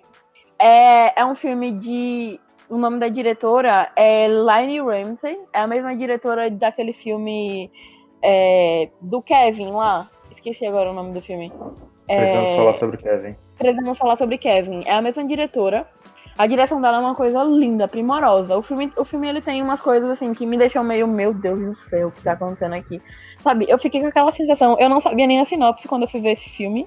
Então eu ficava o tempo todo, meu Deus, o que é que tá acontecendo? O que é que tá acontecendo? O filme acabou. É, eu fiquei ainda por uns dois dias, assim, com aquilo na minha cabeça. Tipo, meu Deus, o que foi que eu assisti? E eu segui em frente, fui ver um, um, outro filme, sabe? Então, é uma coisa que eu sinto falta, é eu ir no cinema, ver um filme e acabar, não precisar esperar um ano para assistir uma continuação, não, não precisar ver vídeo pra. Nada, velho, sabe? Consome a obra audiovisual. Eu acho que eu tenho preguiça disso atualmente, de não conseguir encontrar um filme novo. Porque, tipo, eu tô falando de filme bem, assim, grande. Eu não tô falando de que, ai, eu sei que que os filmes alternativos estão sendo produzidos aí do mesmo jeito. Não, mas não é disso que eu tô falando, sabe? Eu não tô falando de, de experiências menores, eu tô falando de ir no cinema mesmo, de assistir um blockbuster que ele tem um final. Porque o filme, até quando ele é produzido para ter um final, é, eles inventam, tipo, deixam uma ponta solta, assim, de propósito, uma ponta solta. Se o filme fizer uma bilheteria enorme, aquela ponta solta vai gerar uma franquia. Tem um exemplo maravilhoso sobre isso que você acabou de falar, de um filme que se fecha e aí faz uma bilheteria enorme e os produtores começam, não, a gente tem que fazer um segundo filme, as pessoas estão pedindo que é Frozen. Velho, oh, querendo ou não, sim. goste você ou não, tenha cansado você ou não das musiquinhas de Frozen. É um bom filme. É um ótimo, é uma ótima animação. É uma das melhores animações da Disney. Tipo, em termos de produção também, né? Que ela é muito bem feita. Sim, sim, eu tô falando no, no geral mesmo. E aí, você assistir, ele tem o começo, tem o meio, tem fim, você chega lá no final, você se emociona, pá. Pronto, acabou. Você teve sua experiência 10 de 10. E aí, chega alguns anos depois, todo mundo ainda tá com Você Quer Brincar na Neve na cabeça, vem os produtores da Disney e diz, vai ter Frozen 2. E eu só me pergunto, pra quê?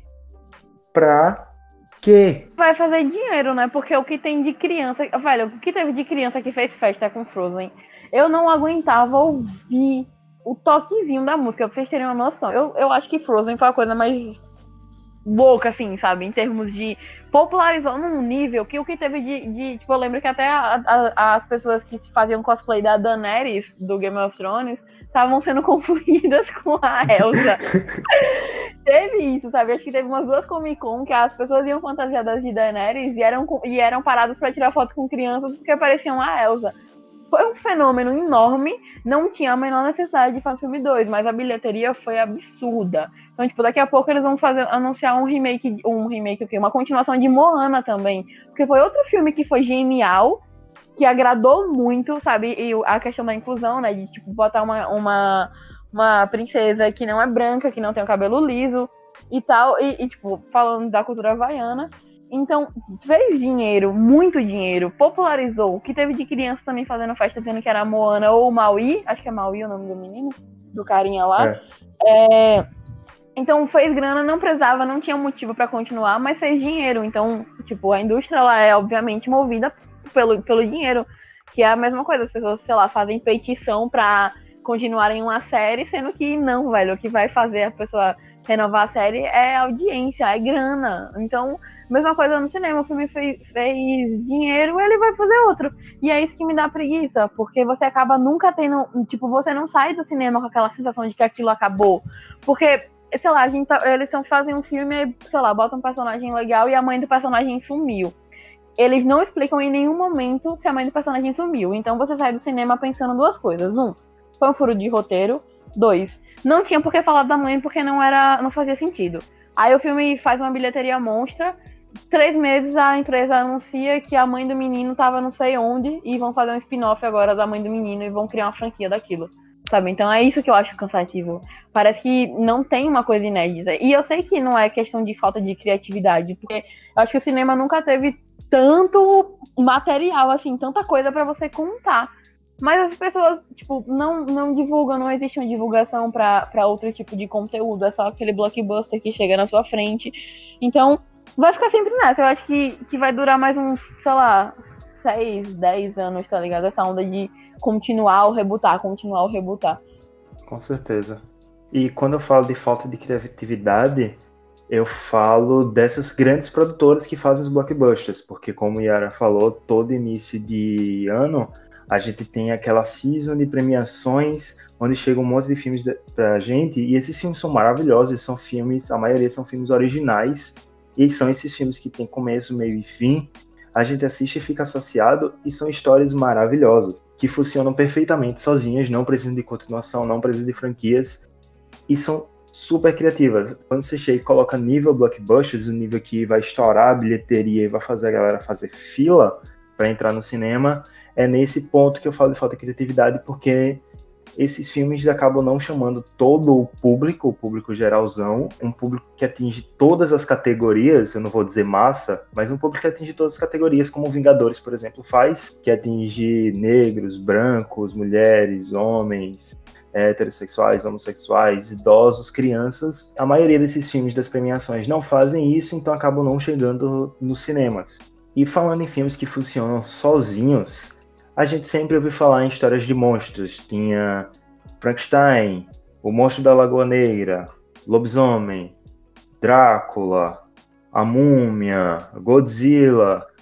E a maioria Kong. desses monstros, King Kong, a maioria desses monstros estavam todos dentro de uma única empresa, que é a Universal. E quando ela foi criada, ela foi criada nesse intuito de fazer filmes mais fictícios, mais monstruosos, mas filmes únicos. Você, por exemplo, Godzilla, que passava na sessão da tarde, você assistia ele e estava saciado. O monstro gigante destruía a cidade toda, pá, tchau, vou jantar. E a Universal teve a estupenda ou estúpida ideia de fazer um universo onde esses monstros coexistem. Então, vamos o quê? Fazer um reboot, um remake de todos esses filmes e começar a criar vários filmes com um universo onde vai ter vários monstros. E eles logo anunciam logo de cara o quê? Godzilla versus King Kong, dois monstros lutando, destruindo a cidade. Claro que todo mundo ficou em frenesi, porque quem é que não quer ver um dinossauro e um gorila gigante brigando? Uhum. Aí eles lançaram Godzilla, foi ok. Lançaram King Kong, fez até uma boa bilheteria. E aí eles lançaram a Múmia, que pode ser traduzida em Missão Impossível no Egito, que foi um verdadeiro fracasso. E aí eu pergunto: você pegar esses sucessos que sempre funcionaram sozinhos, como um único filme, refazer tudo e colocar no universo compartilhado, é válido? Ou é só mais uma coisa para tentar entrar numa onda e ganhar dinheiro e acabar com no caso da Universo, falhando? Eu acho que a gente pode definir tudo isso em uma palavra que seria fidelidade, sabe? É, é o lance de. Sabe quando você começa a ver uma série e aí, tipo, você assistiu, sei lá, Supernatural, eu vou usar como exemplo. Supernatural tem 14 temporadas e já anunciaram que a próxima temporada vai ser a última, 15. Amém. É, enfim, né? o arrombado. Vai, a próxima temporada vai ser a última.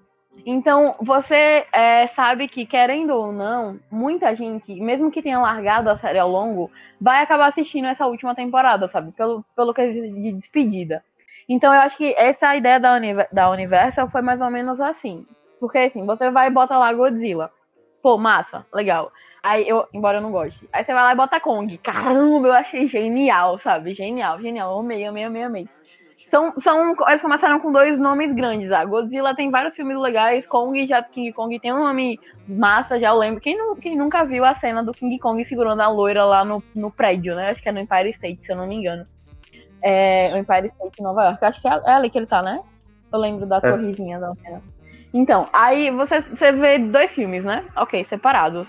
Como é que você. Aí você vem com Múmia. Eu, eu, eu conheço, cresci com, a, com o filme da Múmia que tem o Brandon Fraser, que para mim ainda é um dos filmes mais legais que eu já vi até hoje. E que eu acho que envelheceu. Não sei se envelheceu bem, porque eu não vejo há muito tempo, mas eu acho que vale a pena dar uma chancezinha para assistir. Você, ouvinte do Highcast mais novo, assiste a Múmia. Se você não gostar, é, enfim, paciência. Mas enfim, você vai e traz a múmia agora, que é e com um jeito totalmente diferente, né? Porque aquele filme da múmia, é, lá de 99, ele tem. É um filme mais amarelo, é aquela coisa de deserto. Eu acho que a coisa mais assustadora do filme são os escaravelhos, que eu tinha um medo monstro daquele negócio. Eu morria de medo daquele bicho. Mas no geral, é aquele filme que é poeira, sabe? É um filme amarelo. Aí eles vão e fizeram esse da Universal que é uma coisa mais dark, mais sombria, é uma múmia mais bizarra, assim. E, e tiveram problemas de produção, porque o, o, orçamento não, não deu. Tanto que tem umas cenas do filme que não foram nem.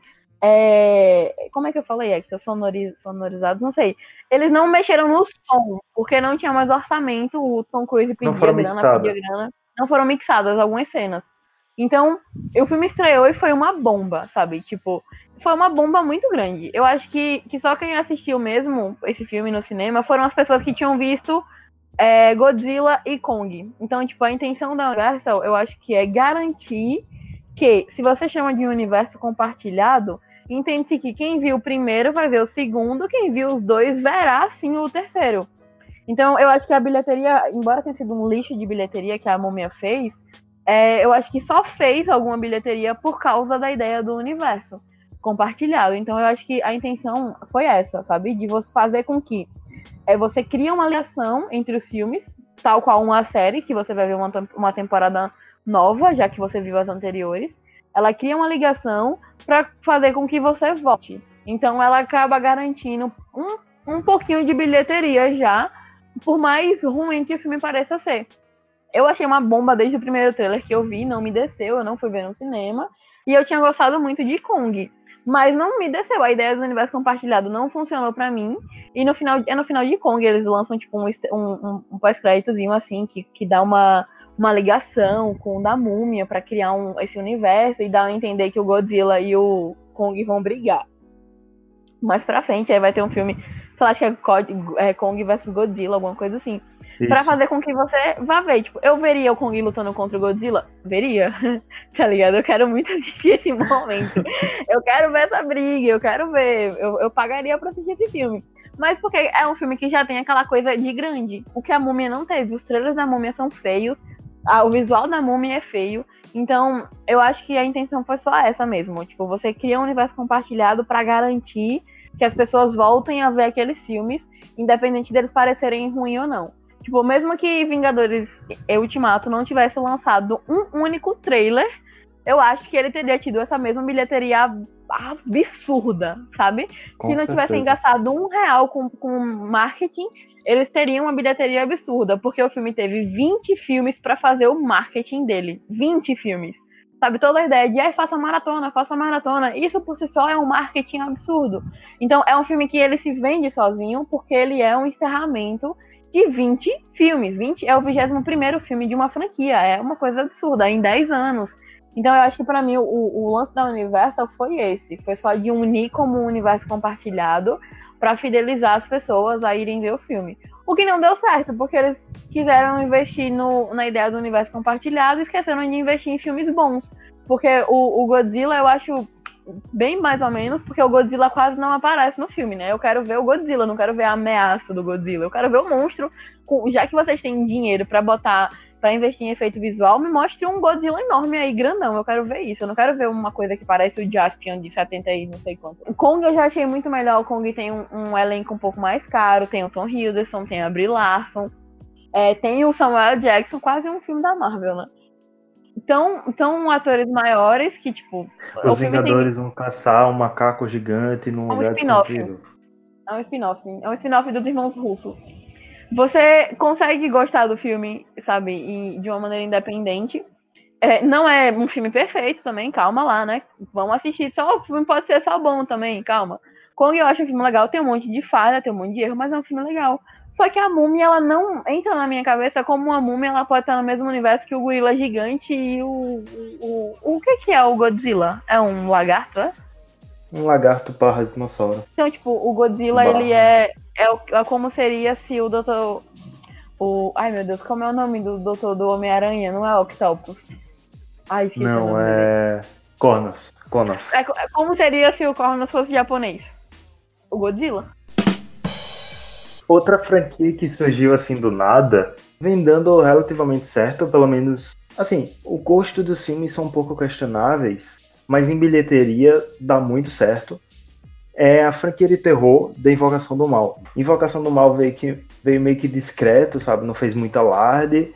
Só que quem assistiu gostou, achou maravilhoso. E no ano seguinte veio Annabelle. A história de uma boneca, pá, aquela coisa de terror de sempre, uma boneca que mata pessoas. Que já era meio que um spin-off, né? Porque, tipo, ele, se eu não me engano, no primeiro Invocação do Mal aparece a boneca, né? Então, tem, a refer... tem uma boneca lá, sabe? Só que não é o tema central. E todo mundo ficou curioso com aquela boneca. E aí veio o esse filme de Annabelle. E todo mundo achou que ia ser, tipo, um spin-off. Beleza, ia ter a história da Annabelle lá, Invocação do Mal, pronto, acabou. Só que aí veio Invocação do Mal 2, Annabelle 2, Annabelle 3. Invocação do Mal tem uma freira lá, que é sobre as paradas. Então vamos fazer o quê? o filme da freira, e começaram a construir todo esse universo, sabe, maligno de terror.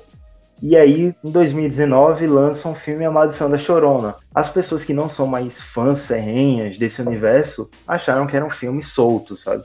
E de repente, pá, tá dentro desse universo também. Ou seja, é uma coisa que eles vêm construindo aos poucos, meio que filmes isolados, mas que se interligam entre suas maldições e pelo que a bilheteria mostra, vem dado certo. Eu acho que esses filmes, né, tipo o universo James Wan, funciona justamente porque eles não fazem esse, esse alarde de continuação.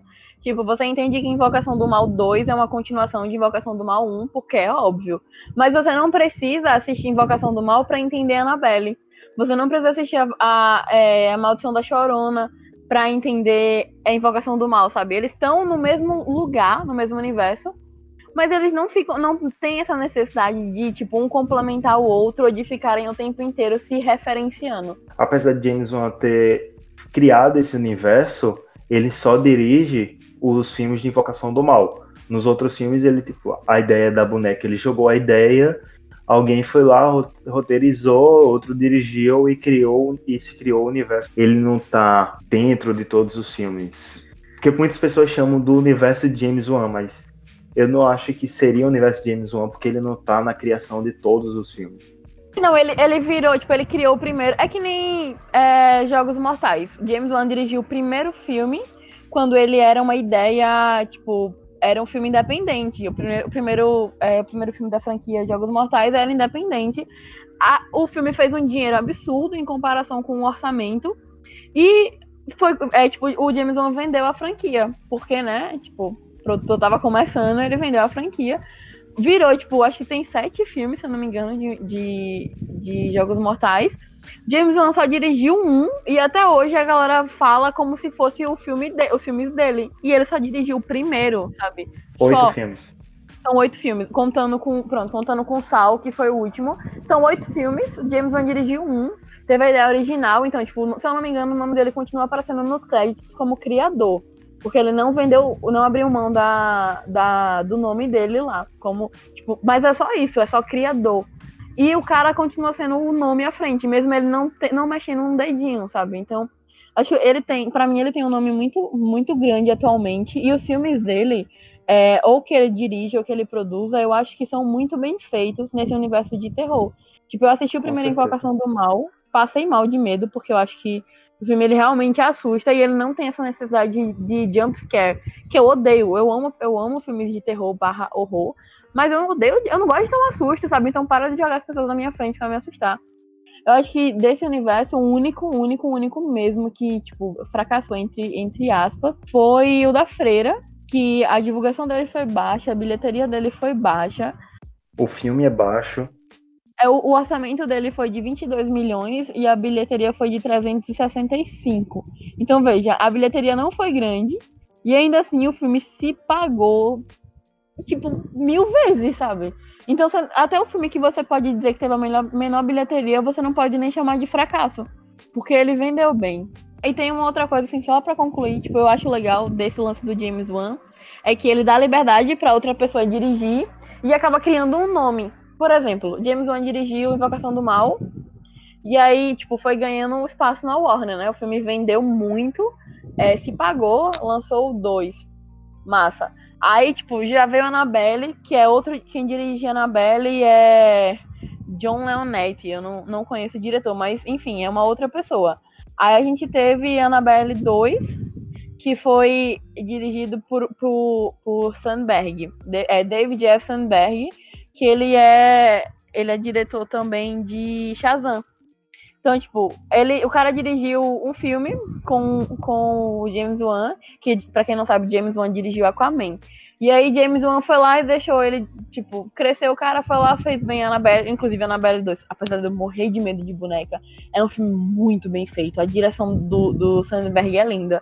Aí ele foi ganhar espaço dentro da Warner, sabe, onde o James Wan foi lá dirigir Aquaman, deu aquela indicaçãozinha, olha meu amigo, o cara falou e fez Shazam que tá sendo tipo, foi, não, não tá, acho que não tá mais em cartaz. Mas foi um sucesso absurdo de bilheteria. E a gente tá falando da DC Comics, que, enfim, em bilheteria não é exatamente o melhor nome, né? Tipo, não, ela não está em casa quando o assunto é bilheteria. Então eu acho legal que. Quando a gente o... falar.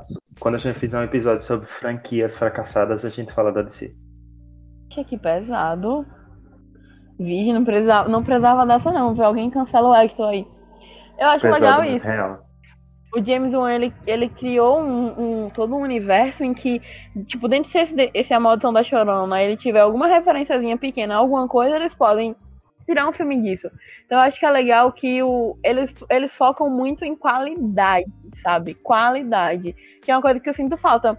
Eu posso ver Annabelle sem precisar ver Invocação do Mal, se eu- mas se eu quiser ver Invocação do Mal antes é legal porque, tipo, eu vou pegar um complemento.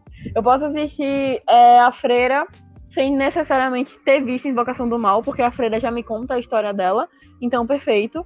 Sabe, eu acho que o legal do, do universo de James Wan, porque ele funciona, é isso. E eu acho que a falha da Universal foi essa. Foi querer ligar os filmes sem necessidade. Você não precisa fazer uma ligação, você pode botar uma referência, tipo, sei lá, tá mostrando o Kong, aí tem um, um carinha lá ouvindo um rádio, e aí no rádio alguém fala alguma coisa sobre o monstro no Japão, tá ligado? Eu não sei, nem sei se o primeiro Godzilla passa no Japão, é no- acho que não é não. Mas alguém faz um comentário assim, É sim. é no Japão, né? Pronto. Então faz um comentário pequeno e você entende que é o mesmo universo. Mas não precisa interligar, não precisa botar, tipo, um contra o outro. Aí você vai lá e bota a múmia, e aí no filme da múmia alguém, sei lá, lê um jornal e vê que, tipo, tem um monstro, um macaco gigante em lugar, sei lá, no Vietnã, acho que é Vietnã, Vietnã, que eles estão. Então, sendo o, o que James Wan faz no filme que ele dirige ou produz é isso, é uma sutileza, é um comentário, é a boneca que aparece ali no canto. E aí você entende que é o mesmo universo, que tá todo mundo perto na mesma época, mas você não tem a necessidade de um ligar o outro e ficar dependente, que eu acho que é isso que é cansativo. E acaba que isso vicia a mentalidade das pessoas, porque elas ficam tão acostumadas a ver um filme. E aí, esse filme tá ligado àquele outro filme que quer dizer isso. Ah, aquela peça ali, naquele lugar, quer dizer aquilo, porque é o significado daquela boneca. E às vezes é um pouco chato, porque as pessoas esquecem de ter experiência daquele único filme. E aí a gente vai trazer aqui o caso de um diretor, é um diretor autoral, tá fazendo bons filmes, tem dois filmes que são de relativamente sucesso, porque tá todo mundo comentando, ó, a bilheteria desse segundo foi boa, que é o Jordan Peele, que ele fez Get Out, que foi seu primeiro filme, seu primeiro longa, que assim, estourou, foi meio que um estouro inesperado, porque ninguém esperava, é isso que inesperado significa. exatamente. Obrigada, dicionário. com esse filme ele conseguiu o Oscar de melhor roteiro. E aí as pessoas já aguardavam ansiosa pelo seu segundo filme, ele já tinha anunciado que ia fazer. E aí esse ano sai Us, traduzido brasileiro Nós, que é um filme também primoroso. Só que aí a gente não vai, não vai adentrar agora nos filmes e no Jordan em si, porque a gente tá querendo fazer algo só para ele, porque ele merece um episódio só para ele. Mas enfim, as pessoas saíam do cinema iam comentar, as pessoas não comentavam só sobre o filme Us, não comentavam só, olha esse detalhe, olha o filme é muito bom. Começavam a dizer, hum, mas será que aquilo liga com Corra? Porque isso daqui?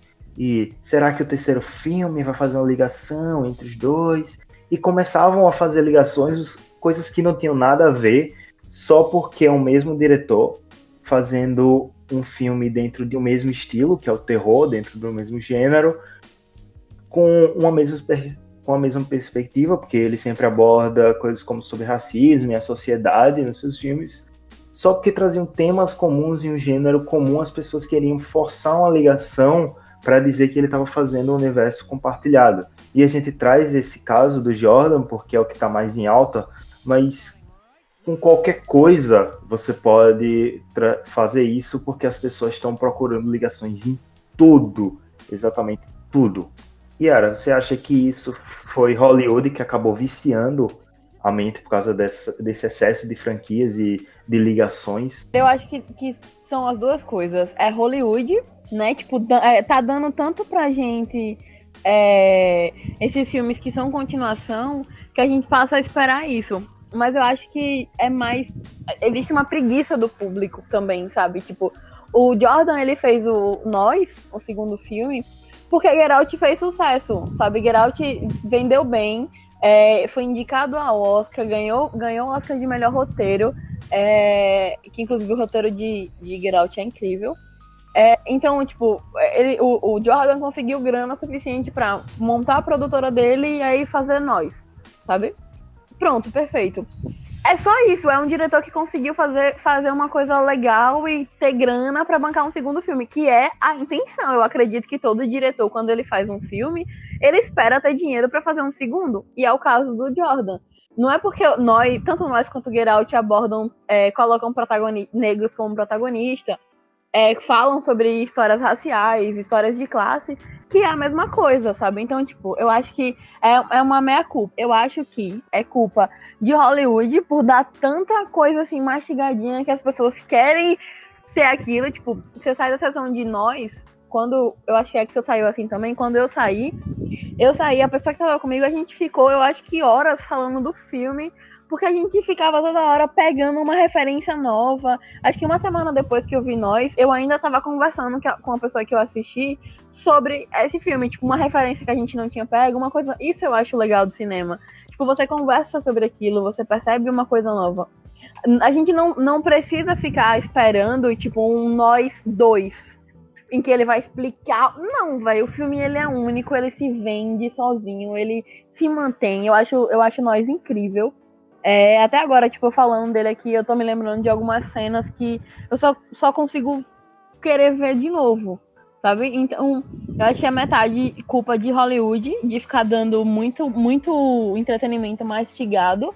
E eu acho que é culpa também das pessoas que assistem que não tem essa esse ímpeto de procurar, sabe? E eu nem tô entrando no mérito aqui de é, recursos, não, eu não tô falando tipo, de, de não ter condições de fazer uma pesquisa. Não, não é esse, não é esse o ponto.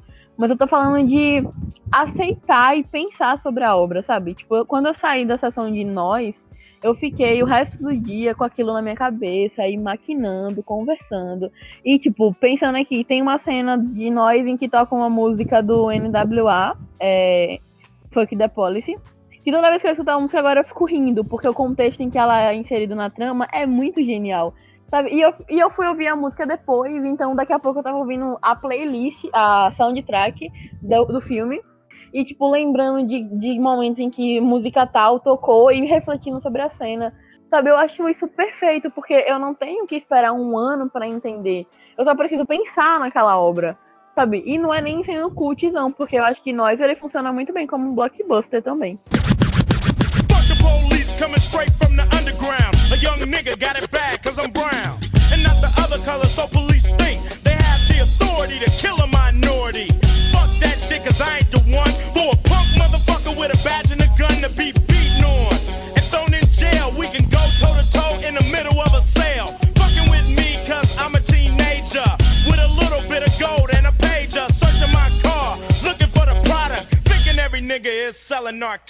Sim, com certeza. E a gente está se encaminhando para o fim, então vamos tirar nossas conclusões. E Ara, qual você acha que vai ser o futuro do cinema com tantas franquias assim? E não só as franquias de filme, suas ramificações também, porque, por exemplo, a Marvel acabou expandindo o seu universo para para séries que tinha parceria com a Netflix, que acabou todas sendo canceladas, mas nos filmes não tinha referência sobre as séries, mas nas séries eram cheias de referências sobre os filmes. E tem Agents of the Shield, que tem alguns episódios que, se você não assiste os filmes, você pega spoilers pesados das cenas. Eu assisto essa série, teve uns, um episódio específico que eu tive que esperar muito para assistir ele, a trazer a série toda, porque se eu não assistisse, eu não lembro qual era o filme, acho que era Guerra Civil, e se eu não assistisse Guerra Civil, ia acabar pegando um spoiler na série. Então, tem essas ramificações também. Eu acho que a DC vai começar a fazer isso no, no seu stream. Talvez outras produtoras acabem aderindo a isso também. Então, como você acha que vai ficar essas franquias e ramificações nos próximos, vamos fechar com 10 anos? Então, veja, no caso da Marvel, a gente, tipo, nem. Eu espero que ninguém tenha a ilusão aí de que acabou alguma coisa. Não acabou nada. Encerrou essa, esse arco específico com esses atores. Sabe? Tipo, tanto que ontem mesmo saiu um trailer de Homem-Aranha de volta, é, de volta ao lar. Não, é. Longe de casa. Longe de casa, isso. É, saiu o trailer dele e aí, tipo, já inseriram a ideia do multiverso, né? Então, isso você já sabe por si só que é filme. Pode sair filme do, do Quarteto Fantástico, agora que a Fox tá de volta, né? A Fox e a Marvel estão juntas no mesmo espaço que é na Disney. Então eles podem tirar Quarteto Fantástico daí, podem fazer novos X-Men, sabe? Então o que acabou foi essa, esses atores, esse, essa ideia principal do arco, arco do Thanos e tal. Mas eu acho que agora a gente, a Marvel, ela vai continuar no cinema com essas produções novas. Tipo, a Marvel tem grana, tem credibilidade, ela pode fazer um filme do X-Men novo, ela pode fazer um filme do Quarteto Fantástico novo, ela pode fazer um, um inserir, criar um novo universo. E o que acontece? A Marvel agora vai investir também em séries dentro do, do serviço de streaming da Disney. Então, o, o, uma das últimas cenas de, de Endgame é um gancho pro que vai acontecer nessa série, que vai ser, vai ser a série do Falcão com o Soldado Invernal. Soldado Invernal. Isso, vai ter a série deles dois. Então, tipo, e vai ser os mesmos atores. O, o Anthony Mackie, que faz o, Gal, o Gavião, e o, o Sebastian Stan, que faz. É Falcão, isso. O Anthony Mack, que faz o Falcão, e o Sebastian Stan, que faz o Soldado Invernal, o Bucky. Eles dois juntos vão estar numa série de. Do Gal. Eita, Falcão e do Bucky. Não sei qual vai ser o nome da série, vai ser esse mesmo. Você se atrapalhou aí, mas acabou falando em Gavião. E o próprio filme também, principalmente para quem vem das HQs, percebe que ele também deixa uma. Deixa deixa uma ponta solta pra série do Gavião Arqueiro que vai vir, né? Com a menina, que eu não lembro o nome dela agora, mas já vai ter série dela, deles dois também. É. Laila. Laila, pronto, vai ter a série do Gavião com a Laila. Eu não lembro qual é o nome dela de super-heroína. Se é Gavião mesmo, Kate não Bishop. lembro. Pronto, é isso, Gavião vai... Arqueira. Gavinha Arqueira. Vai ter o, a série deles dois e vai ter a série da, do Visão com a feiticeira. Então, tipo, a Marvel ela tá bem estruturada até nesses planos, sabe? Vai ter, tipo, vai ter série aí disso. Mas se o foco aqui é falar de cinema, eu acho que a gente tem a Universidade de Si que finalmente tá se encaminhando. Tipo, teve o filme da Mulher Maravilha solo que deu certo. Teve o filme da Aquaman que bateu um bilhão, sabe? Primeiro filme da, da dessa nova franquia da DC, Warner, que bateu bilhão. O da, do Shazam, eu não lembro se quanto foi que tá a bilheteria, mas vendeu muito também. Então, tipo, três filmes de super-heróis solos que deu uma grana melhor do que o filme da Liga da Justiça, por exemplo. E acho que, nossa, também, né? A Liga da Justiça foi. Pois é, né? Então, eu acho que o que vai continuar no momento é, é uma renovação, sabe? A Marvel tá tirando seu time de campo, deixando espaço no momento, deixando espaço pra DC usar os melhores heróis dela se a souber usar isso, finalmente, aparentemente parece que eles estão aprendendo, é, a gente vai, ter, vai continuar tendo essa franquia de super-herói de um nome grande, que vai ser esse da, da DC e Warner. Eu acho que a, mulher, a Marvel vai investir nesses filmes menores, porque, tipo, o, o, o salário do Tom Holland não é nada se você for comparar com o Downey Jr., né? Então, ter esses atores mais novos entrando agora resume em filmes mais baratos. Então, é mais fácil você construir esse universo novo. Eu acho que a Marvel vai focar no multiverso, vai focar nas séries. Então, dentro do. Tipo, eu consigo ver assim, um cinema. Entre, não sei, eu não consigo dizer. Assim, eu não tenho. Não sinto que eu tenho propriedade suficiente para dizer que o cinema tá entrando em crise ou vai entrar em crise. Mas eu acho que as pessoas estão cansando dessa ideia de ver os mesmos filmes, sabe? Então eu acho que Star Wars vai lançar agora esse ano o episódio 9. Vai dar, como é que você falou, vai dar um tempo agora a série. Depois, depois do episódio 9 eles vão dar um tempo. A Marvel encerrou agora com, com Endgame. Então, são duas franquias muito grandes saindo de, de circulação. Isso dá espaço para filmes individuais. O Jordan Peele vendeu muito com nós. É, e ele já tá aí, tipo, correndo para produzir um outro filme, sabe? Então eu acho que a gente tem que pegar essa onda, a gente, enquanto telespectador, que tem. Quem consegue, obviamente, ver os filmes no cinema, a gente tem que usar. O nosso poder é o que? Bilheteria, sabe? A gente tem que mostrar que aquele filme a gente gostou e massa, vamos lá dar grana para ele para que é, isso se popularize, sabe? Tipo, se você não tem como assistir, vai no boca a boca. Teve um filme, Get Out, pronto. Get Out deu uma popularização muito boa pelo boca a boca, porque ele chegou, né, primeiro, primeiro longa do, do Jordan Peele, ninguém conhecia muito bem o cara.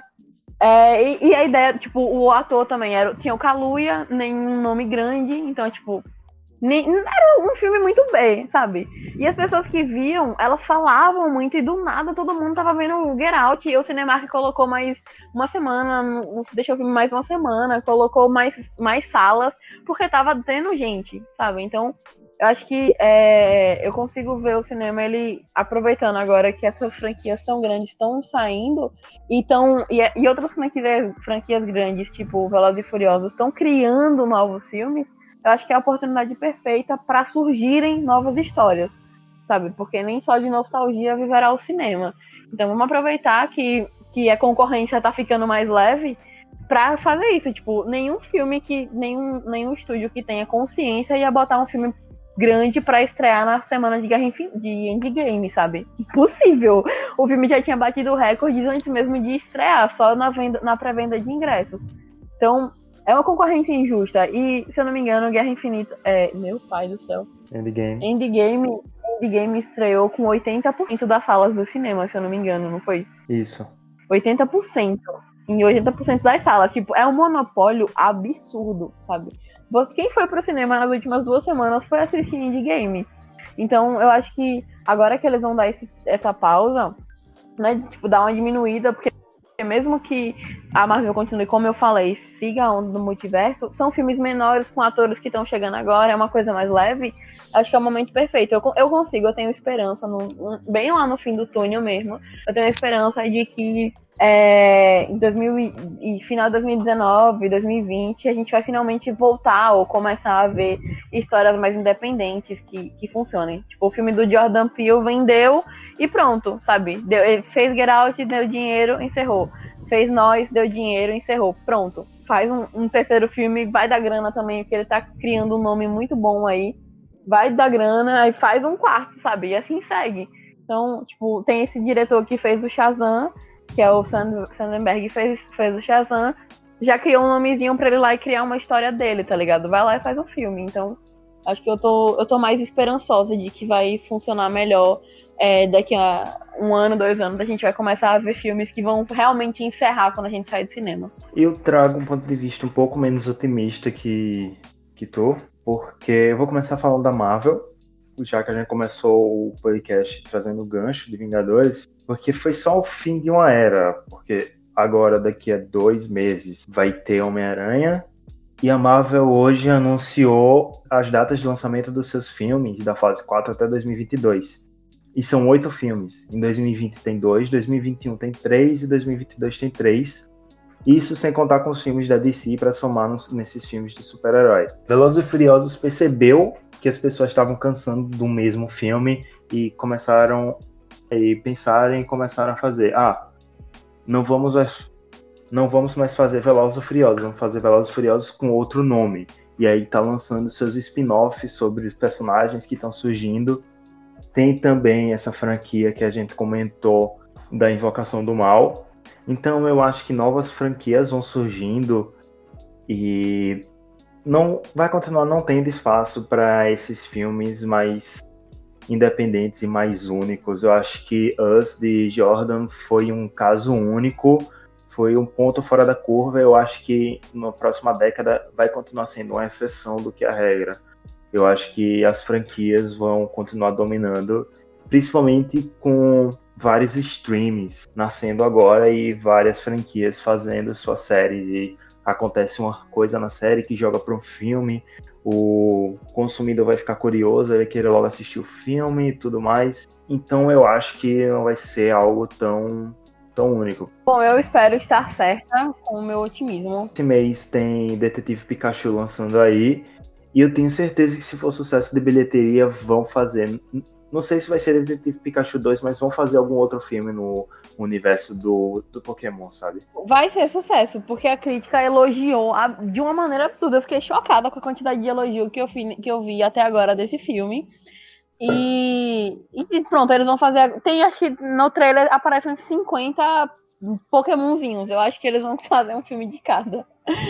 Mas eu acho que é bem isso. Cada gancho que for criando, as grandes produtoras vão continuar fazendo até que a bilheteria caia. Eu acho que a bilheteria não vai começar a cair agora. Principalmente não, porque acho... tem esse hype de Vingadores e todo mundo. Eu acho que pode... é justamente. Fale. Podem salvar essa parte desse áudio. As pessoas não vão cansar e Homem-Aranha também vai ser um sucesso de bilheteria, e aí a Marvel vai continuar fazendo filme, assim, e as grandes produtoras vão perceber isso e vão continuar fazendo filme, assim, também. Eu acho que é justamente esse, esse, essa bilheteria de Guerra Infinita. Meu, véi, chega, vá. Eu acho que é justamente a bilheteria de Endgame que vai prejudicar. Porque, tipo, a bilheteria de Endgame, ela passou de 2 bilhões. O filme, na terceira semana, ela passou de 2 bilhões. Eu acho que nem estreou na China ainda. Quando esse filme estrear na China, ele deve bater os 3, tá ligado? Então, eu acho que o filme, ele vai chegar, ele vai chegar, no, já chegou, na verdade, num nível muito alto de produção, de custo, de grana. E, e tipo, sei lá, eu acho assim, você tá vendo esse filme há 10 anos, né? Tipo, eu comecei a ver. Eu, eu ainda tô, tô novinha, eu tô com, com os meus 21, eu ainda tô suave. Daqui a 10 anos eu ainda tô de boa. Mas veio lá a pessoa que já tinha 20 anos quando começou essa franquia. Ela tem 30 agora. Você acha que essa, essas mesmas pessoas elas vão estar no mesmo pique para ver isso tudo de novo? Eu acho que Eu acho que assim, mas é, as franquias estão se renovando justamente por causa disso. Não, nem tanto, sabe? Se, na, se renovando entre um monte de aspas. Eu acho que Endgame ele vendeu um encerramento que não é de verdade. O que, que encerrou não foi o arco. Assim, tipo, encerrou o arco e encerrou aqueles atores. Os atores grandes, tipo, o. Encerrou quem? O Downey Jr., o Capitão América, né? O Steve Rogers. Mas a Viúva Negra, a Scarlett já tá confirmada num filme para 2020, o filme da Viúva Negra. Então ela já tá lá. Doutor Estranho, o próprio Cumberbatch já tem filme garantido. O, o Gavião e o Buck, o Falcão e o Buck tem filme, tem série. O Gavião, o mesmo ator, tem série. A o que mais? Esqueci agora quem ia falar. O Homem-Aranha, do Tom Holland, tem filme. Então, tipo, são os mesmos rostos, sabe? São as mesmas pessoas que vão estar tá fazendo esses filmes ainda. Então, eu acho que foi vendido essa, essa vibe de que ah, encerrou 10 anos e não sei o que, mas não encerrou nada, encerrou um arco só, e eles venderam como se fosse o fim da Marvel no cinema. E eu acho que isso é uma coisa exaustiva, porque aí você vê Endgame aí, meu Deus, não acabou? Vai ter filme do Homem-Aranha pra quê? O que, que, vocês vão me contar agora? Ai meu Deus, a Viúva Negra não, não fez, não posso falar, né? Spoiler. Não aconteceu não sei o que com a Viúva Negra, e vai ter filme dela agora contando o quê, pelo amor de Cristo? Então eu acho que, para mim, eu vejo muito isso como o fato de, embora Endgame tenha sido maravilhoso e, e fez isso tudo, eu acho que, que é, guerra, guerra. Meu pai, que Ultimato, eu acho que o Ultimato colocou a, essa franquia num, num patamar muito alto que nenhum outro. Velho, não vai ter. Eu, eu posso apostar aqui que vocês quiserem. Eu faço um episódio inteirinho aqui elogiando o quadrinho da Marvel, se vocês quiserem, só pela tortura. É, mas não vai ter outro filme de super-herói dentro desse universo Marvel, por, pelo menos nos próximos 10 anos, a bater essa bilheteria. E a DC menos ainda, sabe? Então eu acho que para mim eu consigo enxergar desse jeito, que os próximos filmes da franquia Marvel, eles nem de longe vão ter esse nível de tipo bater um bilhão ou chegar a dois, que nem tipo Guerra Infinita chegou em dois, Endgame chegou a dois, eu acho que chegou a dois, Guerra Infinita, e Endgame já tá em dois na terceira semana. Quando esse filme estrear na China, sabe? Ele bate 3, fácil. Eu acho que bate, eu acho que ele encerra a bilheteria dele em 3 bilhões. Ou um pouquinho mais. Então, para mim, eu enxergo desse jeito, enxergo desse jeito. Que, embora tenha sido uma grana muito boa, ela colocou um, um patamar alto demais para que outras obras da própria Marvel alcançam, entendeu? Eu acho que tudo que a gente pode fazer agora é esperar pra ver e torcer Literalmente. que Esperar pra ver. e torcer para que cada vez mais o cinema tenha filmes de qualidade, sejam com franquias ou não, e que seja abrir espaço para novos diretores e novas abordagens em qualquer tema que seja. Até porque, pelo preço do cinema, o mínimo que ele tem que me fazer é me dar um filme incrível.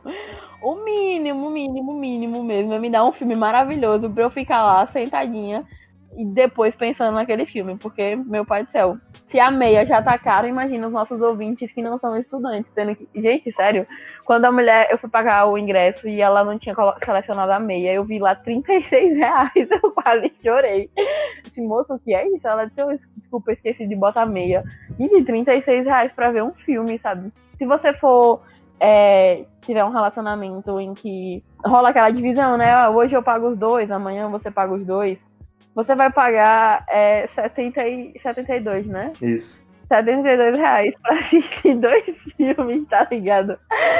72 reais, gente, pelo amor de Cristo. Vocês têm que me dar uma experiência em que eu saia literalmente com o cheiro do Michael B. Jordan na minha roupa.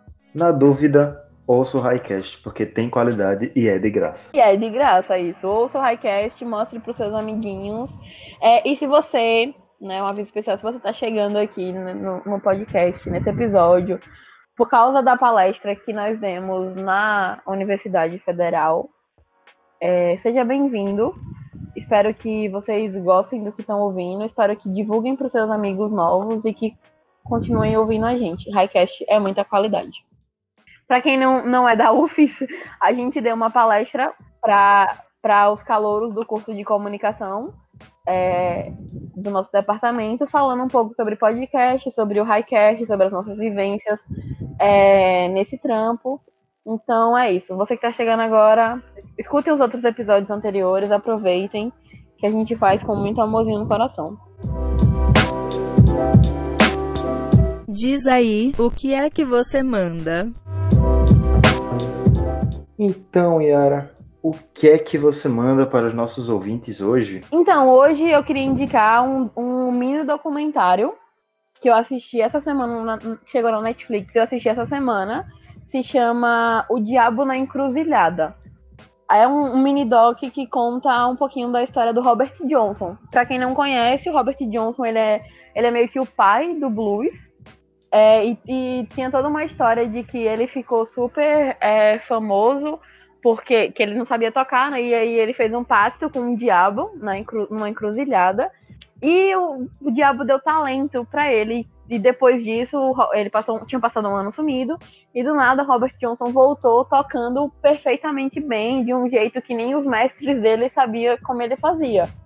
E, tipo, claro que, é, assim, se tiver alguém que é cético aqui, ok, ou que acredita, ok, mas é, eu consigo enxergar nitidamente um reflexo muito forte da época, né? De que, tipo, era um, um homem negro, pobre, que ninguém, ninguém cogita a possibilidade de que ele passou um ano inteiro se lascando igual louco pra aprender a tocar. É mais fácil você acreditar que ele fez um pacto. Então, eu acho que eu acho legal que a Netflix, ela tem um, uma série, na verdade, de documentários que se chama Remastered. Eles têm um documentário Who Shot the Sheriff, que é, que é a história do Bob Marley. Tem é, As Duas Mortes de Sam Cooke, que foi um. um é, todos eles são, são sobre música, sabe? É Esse das Duas Mortes de Sam Cooke é um documentário que fala sobre os direitos civis, é, sobre esse, esse Sam Cooke, que foi uma estrela do, da Soul Music, sabe? Então, eu quer, queria indicar especialmente o do Robert Johnson, que se chama O Diabo, o Diabo na Encruzilhada. Remastered, O Diabo na Encruzilhada. 45 minutinhos, vocês conseguem entender um pouquinho do cara, escutam a musiquinha dele, tem um- uma, um- uma pegada muito legal, e 45 minutos, sabe? Um episódio de série. E se vocês gostarem, assistam os outros, principalmente o do Bob Marley, que é Who Shot the Sheriff. Muito bom mesmo, muito bom. Então é isso. Ah, o que eu mando hoje é para vocês ouvirem O Diabo na Encruzilhada, para conhecer um pouquinho mais sobre a história do Robert Johnson. O que eu vou mandar é um episódio de um podcast do PQP Cast, o episódio 228, onde o título é por que a masculinidade tóxica mata homens desde cedo? Nesse episódio, eles discutem todo o estereótipo do homem machão, garanhão. Quem apresenta o PQP Cast são duas mulheres, e nesse episódio, para falar sobre masculinidade tóxica, elas trazem um homem hétero, um homem homossexual e um homem trans. E é uma discussão muito boa. O episódio tem uma hora e meia, só que passa num instante que você nem percebe. E quando você ouve, você já tá querendo lá discutir com eles e dizer: ah, porque eu também já vivi isso e eu concordo com isso, eu discordo daquilo. Então acho que vale muito a pena. É um assunto que eu sei que tá todo mundo falando sobre isso na internet, só que o PQP Cast traz isso com discutindo de uma maneira diferente e com responsabilidade. Então, o que eu mando para vocês, o episódio 228 do PQP Cast, porque a masculinidade tóxica mata homens desde cedo. Eu então... acho importantíssimo, né, conhecer um pouquinho dessas coisas, porque você falou uma coisa agora que eu achei interessante, que você disse que tá todo mundo falando sobre isso. Só que existe uma coisa muito, muito, muito, muito diferente entre todo mundo falar e todo mundo falar com propriedade. Então, e com responsabilidade. É legal, e com responsabilidade, que é a parte principal. Masculinidade tóxica é um assunto extremamente importante é, e é um recorte muito legal. Eu acho que é, vale a pena, escutem, escutem o podcast. Eu achei legal que a gente, no final das contas, a gente acabou indicando coisas parecidas, que, que os assuntos casam. Então, assistam o documentário do Robert Johnson, ouçam o episódio do PQPcast. E, e se vocês quiserem saber mais indicações sobre essas coisas, se vocês não quiserem esperar 15 dias para ouvir o, o Highcast para pegar uma indicação, vocês podem pedir nos comentários, caso queiram saber mais alguma coisa sobre masculinidade tóxica. Tem o, um geógrafo, Caio César, que ele escreve no Medium. É só vocês colocarem lá Caio César, vocês vão achar vários textos sobre masculinidade tóxica é, que ele escreve muito bem. Então, se vocês quiserem saber mais sobre Robert Johnson, também tem, tem uma história em quadrinho da editora Mino, que é O Diabo e Eu. Fala, fala mais sobre a história da, da encruzilhada também, só que em quadrinhos. Então, se mais vocês quiserem saber, deixa aí nos comentários que a gente responde, manda mensagem no Instagram. A gente tá sempre lá ativo e a gente tira a dúvida que vocês tiverem. Ah, mas e como falar com o Highcast? É só seguir a gente nas redes sociais arroba Highcast com dois T's, tanto no Twitter como no Instagram. Deixa lá seu comentário, sua mensagenzinha de amor, sua mensagenzinha de ódio, talvez, pelo menos é estatística. e daqui a 15 dias estamos de volta nos ouvidos de vocês, falando muitas coisas, talvez coisas sérias, talvez besteiras, mas com muito amor. Beijo no ouvido. Esse foi o Highcast. Até o próximo episódio. Ele conseguiu levar o, o Oscar tá de melhor roteiro. Sempre soube. Desculpa, desculpa, me atrapalhei. Eu tava pensando aqui de nós, quando eu assisti nós, ficou na minha cabeça por horas quem era o marido dela. Tipo, meu Deus, onde é que eu conheço esse cara, pelo amor de Cristo? De Pantera Negra, pô. De Pantera Negra, Ariel Mbaku, que eu amo, inclusive, sou apaixonada por esse homem, meu Deus, que homem. Sim. Mas eu não tinha, não sabia que era ele. Aí eu fui dar uma breve pesquisada aqui em nós e apareceu. Meu Deus, perfeito, o amor da minha vida. Mas, desculpa, volte, pode falar. Aliás, inclusive, não esqueça de cortar esse surto aqui, viu?